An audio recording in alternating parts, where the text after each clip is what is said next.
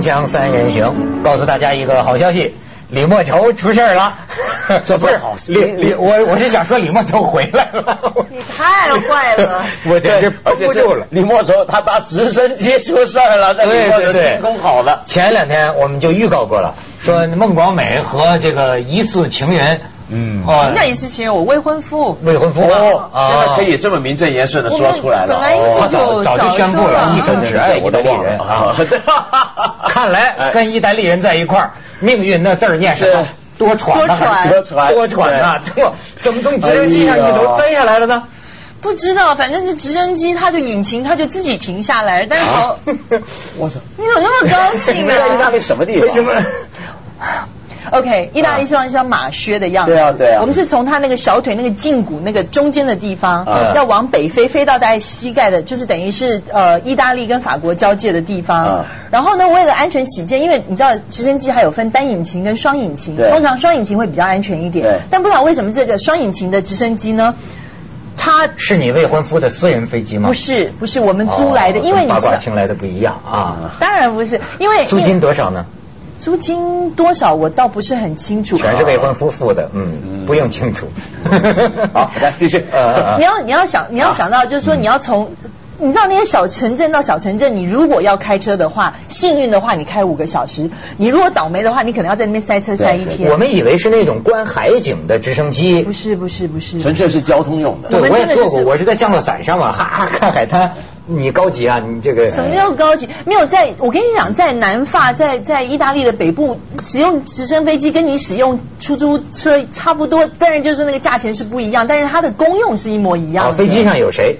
就我跟我未婚夫还有一个飞行员，就我们三个人。飞行员还活着吗？飞行员活着，我真的应该一拳把他给打昏才对。怎么回事？完全就不理我们，就完全不就是说才出事的那个那个那个可能前后从到从天上到掉到海里，然后在海里之后开始下沉，然后从下沉之后我们开始跳海，到我们被救。我告诉你，它完全没有起任何的作用。他自救不暇。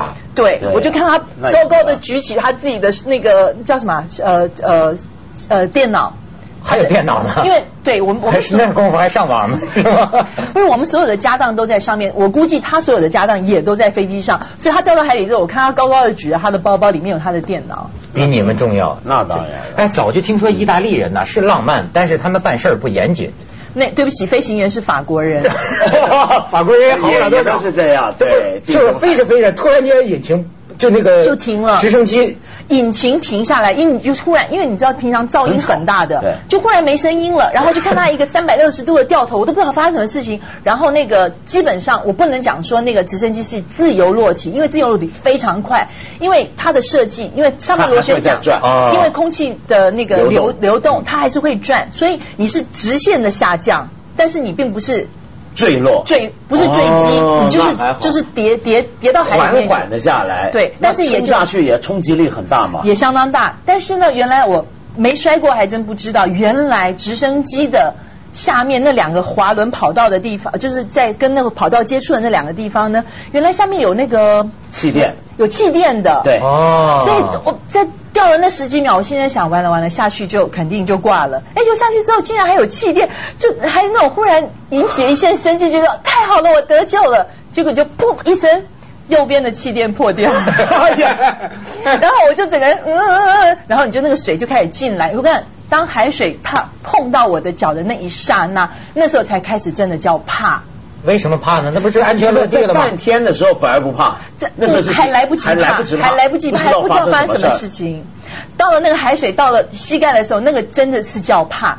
我告诉你，直升机很小，它是一个很密闭的空间，而且它下沉速度非常快，你不知道发生什么事情。哦你们那时候还坐在里边啊？我们还在里面呢。我怎么听说是他跟他未婚未未婚夫跳伞受伤了？我直升机还跳以为没有没有没有以为他真是李莫愁，别怕，老公，我带着你轻松，嗨，古墓派吊威亚 这两人太坏了。哦来来来，下沉的时候我还关着门，还关着门的，然后右边的门已经打不开了为。什么 我觉得这么好笑？对他出不去了 是吗？就出不去了。然后后来就，然后我我男朋友习惯很差，他从来不扣什么安全带什么什么，在那降落了十几秒。中间我还很清醒，我还跟我男朋友讲，赶快把你安全带扣上。他从来从来不听的，平常从来不听。那时候，哎，他手忙脚乱就开始扣安全带，但是问题是到了水里之后，你安全带也没有用，对对对我就开始说，赶快解开安全带。对，解开，然后找那个那个叫什么救生，胸罩衣救生衣，救生就是背心，对救生衣背心，救生胸罩是不管用的，你得包着整个上半身，光照那整个哦哦哦呢。然后对，然后嗯后来我们就真的找到那个有吗？有吗？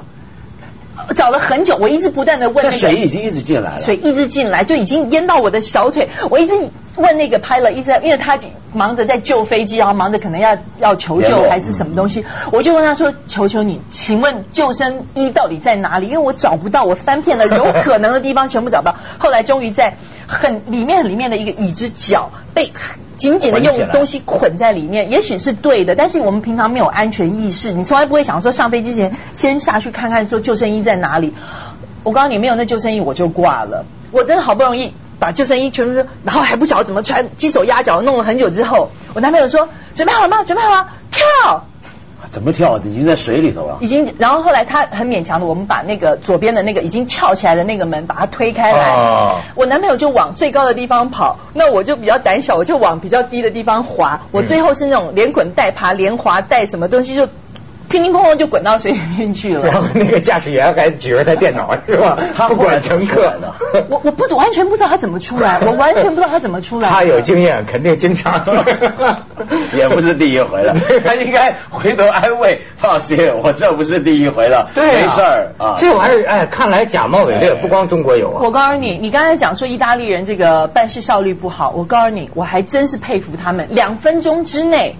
一台意大利的消防队的直升机就来救援了，哦两分钟不到。我那那时候你们已经在水里我。们已经在海里了，但是我很笨，因为我不晓得怎么开那个那个救生衣，所以我基本上我的救生衣是没有空气的。我就啊，对这这对对，我是一个没有 没有概念的人，对。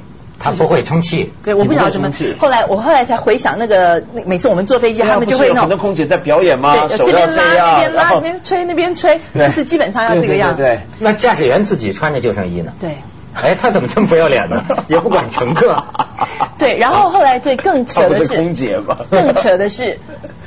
救援直升机来了，啊但是那个时候我真的是一边流着眼泪，然后一边一边笑，因为那个场景真的太好笑了。就是一架已经那种半浮半沉的救生机，然后我们两三个人被那种海浪冲的，一直撞在那个，我一直被撞在那个直升机上面有。抱着直升机还是没有没有没有，这是漂浮在海那上个。直升螺旋桨已经停了吧？已经停，哦已经就是三分之二已经在水里面了嗯。我看到我的护照、我的太阳眼镜、我的防晒油、我的包包，全部都是海面浮在海面上，我抓也抓不到。嗯然后远远就看一台直升机就过来，然后有一个人就放出一个人，就很英勇，拿一堆绳索，啪啪啪啪就一直往下滑，就打算下来救我们。嗯就那个人就。我现在讲，赶快来，赶快来救我们！就那个人到了水里面之后，拿那个救援直升机越来越近了。那个时候我就后悔了，我就好希望他赶快走，因为他的救援直升机打起来的那个浪啊、风啊、水啊，弄得我更惨。把鱼蛋就搞死了。更好笑的，我回头看了那个来救援那个人，非常奋力的朝我们一直游，一直游，游了五公尺之后，啪啪啪啪，又被直升机拖回去，因为风太大了，直升机在上面晃来晃它的去，气流，而对且，所以他在？未未未婚夫受伤了。未婚夫受伤了，但是也就是一些被可能他被那个那些什么那个叫螺旋桨板划到了，就是有啊三道的十几公分的那个伤，哎就是外伤。那他后来是怎么救起来的？你还没说。最后是海防署来派了三艘救难船，所以他们是很有效率的。哦三艘大大小小各种不同的船，就啪噼啪把把我们给救上去了。哦，就意大利，你别看平常很懒散，得了世界杯冠军之后不一样了，他也改善了一些，嗯改善了，对民族士气振奋了。哦，感情还不是救援飞机救起来的，最后是船给救起来的。啊是哎，还上了意大利新闻呢。对。这事儿，意大利那时候起来的时候，是那种还挂着眼泪，然后那种一边发抖的时候，然后一抬头就看，哇，又有摄影机，又有那种摄影机，又有电视的摄影机，又有摄像机，什么都有。凤凰的来了，嗯，因为亚洲名模和他的疑似不明身份男子啊，绝对 不是，绝对不是。嗯这这是很有效率，他们也就是很快就接到通报，然后就全部都来了。然后呢，说到这个新闻，我觉得这个意大利人也很会搞新闻。我后来被送到海防署里面，他们很好，把我让我换衣服啊，让我去洗澡啊，干嘛干嘛那种，把我放在女生宿舍里面。哦结果呢，忽然有人跑来敲门了。嗯，原来是一个意大利的记者。带了扛了一辆摄影那个摄影机，然后非常友善的告诉那个照顾我的那位女士说，呃，是这样子的，那个她的那个男友呢，那他们是说先生，因为他们不晓得你们什么关，他说他的先生呢有急事要找他，你可以用我的电话，呃，你们可以现在马上就就跟他联络这样子。我以为发生什么事情了，后来原来才知道，其实。他帮我打通了之后，他自己就开机了，哇叭叭叭叭，就是他就拍了一段我在跟他对话的。这是会拍戏的，这是会拍戏的。他自己制造一个情节。锵锵三人行，广告之后见。嗯，哎，压惊啊，压惊，受惊了，压惊啊。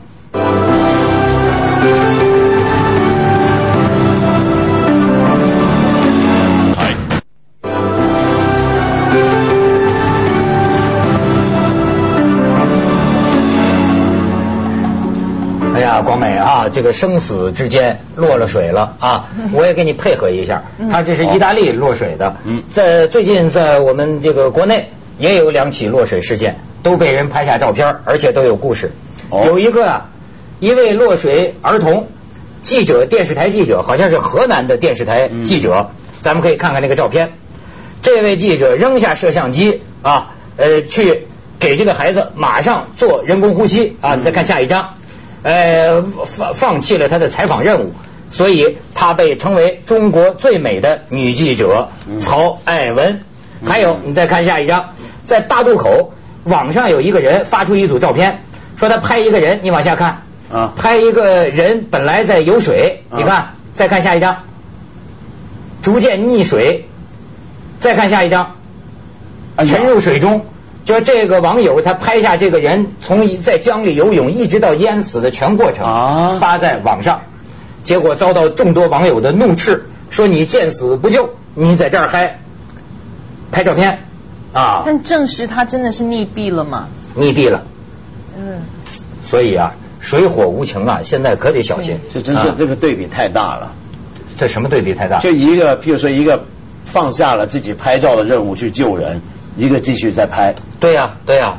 但是我我我觉得这样子讲，当然我们我觉得女记者的精神是很值得嘉奖的。但是我觉得你去苛责这个拍到这个溺毙人的照片，你去苛责他，其实第一你不晓得他的镜头有多远，也许他的那镜头是那种一百多倍的，他的距离可能相当相当的远。而且他不守水性，可能。对他自己说他不守水。还有一个，因为我告诉你，今年呃过年的时候，我带我们全家人一起到澳洲去旅行，我的弟弟。差点在海里溺毙，我告诉你，就在那个同时呢，我跟我妈还有我哥三个人站在岸上，评头论足在嘲笑我弟弟。因为他的那个溺毙的那个动作呢，我说你看你看看，我说管他一定把他的眼镜给弄掉了。你看他那个一副那种惊慌失措、很很很无无无助的样子，我说肯定是掉了眼镜。我妈说啊，他肯定是喝到水了这样。我哥又另外一个评论，我们从来没有任何人想到说我弟弟是不是就要溺毙了。他回来的时候，谁能体会到他当时多难受啊？我弟弟回来时候 白着一张脸。他真的是白在一张脸，而且我差点就回不来了。其实他没有很远，但是因为那个浪不晓得他那种潮，他在下面拖你，他就拖你，把你往外拖。所以，我也许他在拍到最后一张之前，他根本就不知道原来这个人就要溺毙了。呃，也有这个可能，也有这可能。嗯，怎么你今年你那么对小朋友们千万不要玩水。但是他也很邪。我觉得就是啊，广美自从演了李莫愁之后哈，这个命啊都带三分莫愁相，对，有点不大好啊。而且你像，这被救上来了啊，还给抓到警察局，意大利警察局去了。对，说什么怀疑你携携带毒品啊？携带毒品？哎呦，你为什么要带毒品呢？对啊，我在国内吸吸就得了嘛。我发誓啊，我发誓，我一辈子没有吸过毒的。我我想每一个人在旅行的时候，你们都会有一些随身的药品。对，但是。泡到海水里面已经模糊不清，什么谁跟谁，什么颜色跟什么颜色都都。然后重点是因为我男友有个习惯，他习惯身上会带一些银银质的药盒，很漂亮、很精致的药盒。他放那个那种有钱人就是不一样，银质药盒特别惹人怀疑，看起来就像零零七那种是吧？一个意大利俊男带着个亚洲美女，还带着个银盒。对，让人家开直升机一看怎么不怀疑？对，还这这这这太运毒啊！哎这真是运毒是吧？就是对对对。我怎么觉得你们两个人讲的，我是一副那种罪有应得，我刚刚就死在那儿就算了。好多南美洲那个毒贩就是雇私人雇直升机，越过海岸边境线去贩毒啊。对，你知道通通常他们怎么运毒吗？啊，他们会让那些女孩子去隆乳。然后把毒品藏在那个那个硅胶袋里面，真的很多南美洲很多这样子。但是我意大利警察肯定检查了吧？他不用检查，他一眼看去就知道这个人绝对没有嫌疑的。为什么？不是没有毒啊？太平公主，不然就是她还没有装上。你谁说你是太平公主了？太平太平。大理莫愁怎么能是太平公主？做董事那么多年，从来没看不起你。不过你提供给我们一个很好的案例研究哈，就是说这个贩毒者 他在这个事儿不是，就是说你啊，有没有那么一瞬间要死的感觉？对啊，对对对。有在那个救难直升机要来救我的时候，那一瞬间，这反而在当时看到什么？当时看到什么？没有，其实没有看，什么东西都没有看到。就是其实那时候就是开始觉得说，因为我刚才跟你讲一路就是说。大难不死，就是你掉下来之后，哎，你忽然发现下面有那个救生的救生筏在下面，哎，没事了。忽然啪，救生筏破了，你又觉得又有事了。这是屋漏偏逢连夜雨，是。然后在你跳到海里面去，因为我们是真的是在 nowhere，真的什么都见不到的，你就是在海里面，虽然很平静，但是我其实我非常怕水，我虽然非常怕水的。那个时候每个人都自顾不暇，我男朋友离我十公尺远，我根本抓也抓不到他，就是那个岸那个潮流也一直把我拖走，我又一直游游游游回来。又一直被弄走，然后等到那个救生直升飞机来的时候，本来看到他是那种有实现生机，觉得说我要获救了，结果发现看到那么乌龙的事情，就是那个要救我们的人游都游不过来。然后那时候我还害怕一件事情，我很怕，因为风那么大，那个直升机离我们很近，飘来飘去。我心里想，天哪，你千万不要掉到我头上。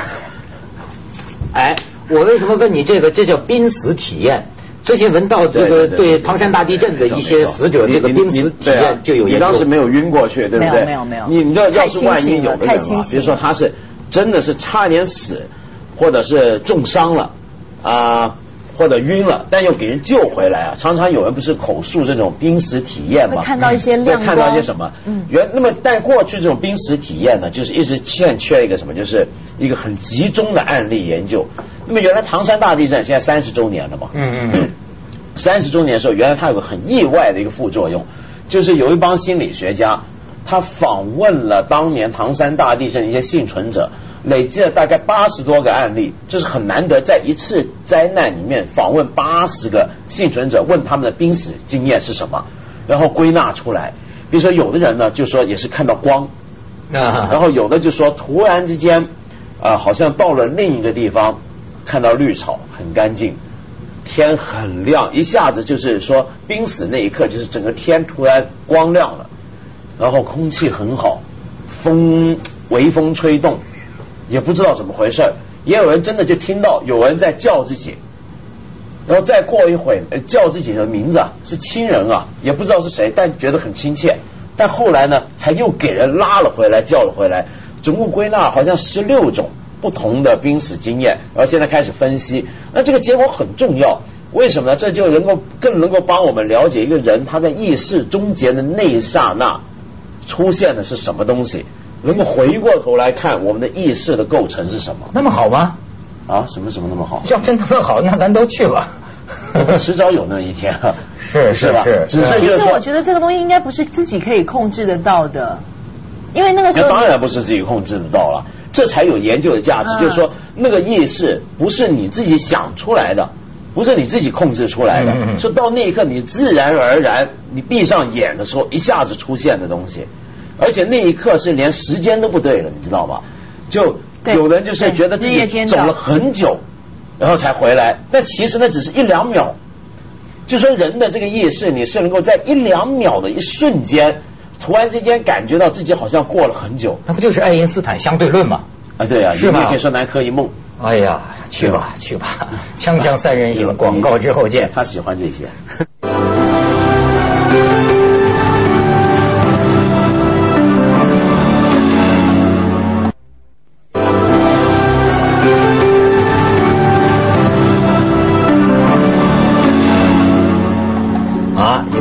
利男子携其亚洲裔女模女友，携带毒品在意大利海边啊，在直升机上坠机失事，然后被捕。哎呦，这个真是，这是新闻呐，新闻啊！你们这就是你你决定肯定是适合去那个水果日报上班的。水果日报，你香蕉日报。你我跟你讲，你说这个新闻，就是他说的这个事儿，让我想起最近一个什么呢？沈阳，你知道吗？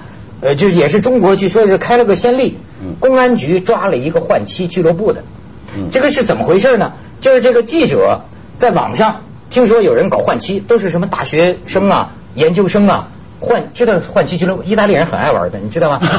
就 换没换过，真没换过，真没换过，就换。然后记者带了一个假的，就去想去探访，结果在那儿到晚上人要洗澡要睡觉了，这个记者找借口出了门就上派出所报案了。然后公安局一听啊，这个情况很严重啊，咵就去到那个宾馆，一网成擒，抓了一个换妻俱乐部。啊，多少人呢？啊，仨人嘛，先抓了三个嘛，顺藤摸瓜再抓别人。哦，但你看这个就是，你看他刚刚说那个记者，嗯，那个叫策划新闻是吧？也有点策划，就是比我们一般所说的策划要来的高招一点，就是说他真的给你弄一个电话，然后他再拍。这不就策划了一个故事出来，就说一个获救的女孩跟她还在留院的未婚夫在说电话了，对，意大利人也弄在搞策划。但这个我觉得很厉害的是什么？就是说，我觉得你像我们刚刚说吧，一个记者他抛下记者的任务去救人，这叫见死救人，这是人的一个本性，是吧？恻隐之心人皆有之。但是我觉得一个记者你去报一个案，这是个罪案或怎么样，然后你再去报给警察。这样的做法有时候我觉得是可以争论的，就当然你尽了一个好的公民责任，比如说，哎，我我发现有人换妻，这是犯法的，嗯，我先做好采访，做好采访之后再去报案，这是好公民。但是问题是，以后这样的话，我们记者就很难当了，因为你知道有的记者啊，他要混熟一些黑社会或什么，他而且他是表明我是记者的身份，但是我就叫脖子。